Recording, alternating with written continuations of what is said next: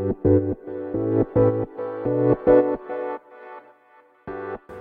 ようございます。なつきです。今日のテーマは書籍は編集っていうことについてねお話していこうと思います。と電子書籍を書く中でね例えばあの書くことがないんですとか書くことがないっていうかねあの書ける内容があのなかなか自分だけではねないんですっていう人とかがいるんだけど、えっと、書籍って編集して出来上がるもんだと思っててなんかそのもちろん自分のノウハウもそうなんだけどももしその自分でね思い浮かばないとかあのどういうふうに書いていいかわからないっていう時はねその情報を集めて、えっと、書くっていうことがね可能なんですね。でアメリカの本なんかだとあのほとんどがね論文の引用だったりするんですよね。だけどそれでもなんかすごいベストセラーになったりとかあの有名なデール・カーネギーの「人を動かす」もそうなんですけど結構その人のね情報だとか名言とかそのどこどこの、ね、研究結果とかをまとめて本にするっていうことが可能なんです。でなんかそういうちゃんとしたところが調べてる情報の方が自分が経験してきた情報よりも信憑性が増すまあそれはそうですよねなんかどこどこ大学で研究してる結果とかなんで、まあ、もちろん信憑性もありますよね。で結果そういう本の方があの売れてたりするっていうところがね意外だなとも思うんですけどまあでもやっぱりその情報を集めるっていうのは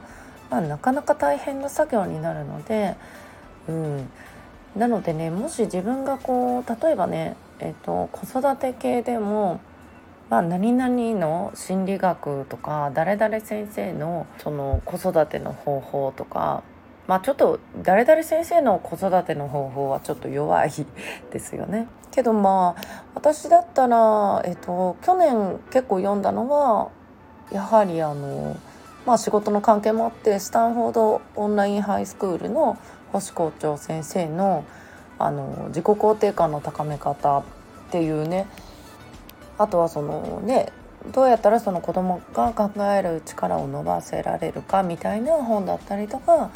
まあでもそういうのも結構海外のね情報の引用だったりいっぱい入ってるんですよ。で、まあ、もちろん星校長先生が実際に教育現場でされている内容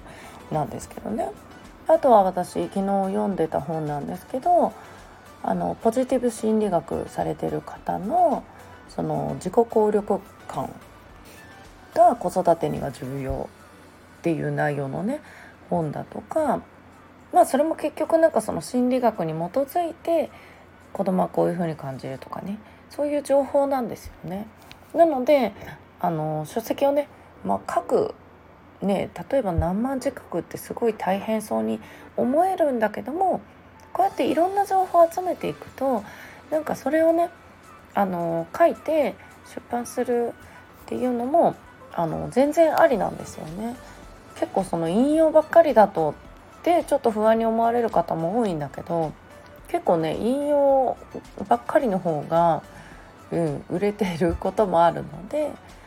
まあなんかあの各テーマとかそういうのね考えてらっしゃる方はよかったらね参考にしてみてもらえたらなと思います。ということで今日はね、えーと、書籍とは編集であるっていうことについてお話していきました。それでは皆さん今日も素敵な一日をお過ごしください。またお会いしましょう。